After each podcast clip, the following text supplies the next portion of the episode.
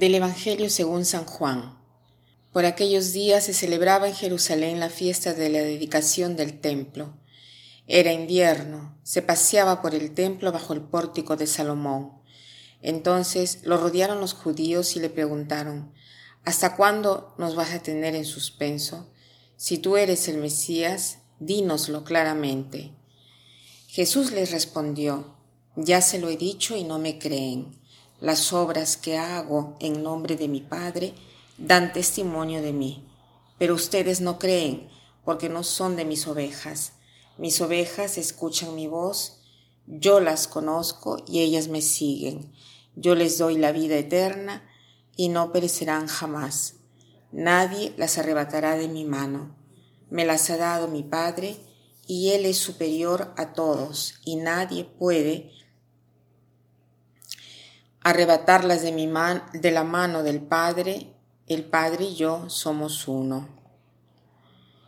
Pienso que mm, esta parte del Evangelio sea eh, una parte muy alentadora y nos pone delante a un misterio, el misterio de la libertad. Eh, es un pasaje alentador, ¿por qué? Porque Jesús dice, ninguno me arrancará de mis manos a mis ovejas, mi Padre que es el que me las ha dado es más grande que todos y ninguno me las puede arrancar de mis manos. El Padre y yo somos una sola cosa. Vemos aquí una afirmación. Ninguno nos puede apartar de las manos de Cristo ni de las manos del Padre, porque el hecho que Jesús haya dado su vida por nuestra salvación, desde el momento que es Hijo de Dios de la misma naturaleza del Padre, esto hace de la redención de Cristo una fuerza inimaginable. Nada puede ser más fuerte que el amor de Cristo porque es un amor divino. Prácticamente el amor con el cual Cristo nos ama es el mismo amor con el cual ama al Padre, es de la misma medida. Una totalidad que viene de Dios, no del ser humano.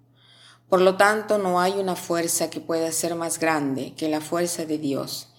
Este amor es omnicomprensivo, o sea, que lo abarca todo, que nos acoge a todos, que nos protege. No hay posibilidad eh, que, una cosa, una cosa más fuerte que el amor de Cristo. No hay posibilidad que ninguno nos aparte del amor del Padre y del amor del Hijo. Estamos, como se dice en Roma, en un barril de hierro. Entonces, ¿cuál es el problema que envuelve este misterio? Porque hay muchas personas que viven como si no fueran ovejas. Somos todos ovejas. La redención es para todos, porque no hay ninguno que pueda decir no somos hijos de Dios. Somos todos hijos de Dios en virtud de la redención. Pero es verdad que algunos de nosotros deciden de no vivir como hijos de Dios porque la libertad está en la decisión del ser humano, no en el hecho de que algunos no somos hijos de Dios, somos todos hijos de Dios, nadie nos puede quitar esta dignidad, ni siquiera el demonio.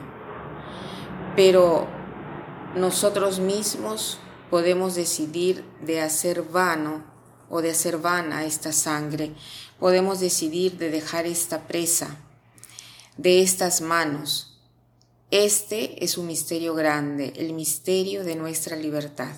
Y es impresionante cómo la omnipotencia de Dios se deja limitar por la libertad humana, porque la libertad tiene como base el amor, y Dios quiere una respuesta de amor, no una respuesta de esclavo. Pero de todas maneras, nadie nos quita la identidad de hijos de Dios.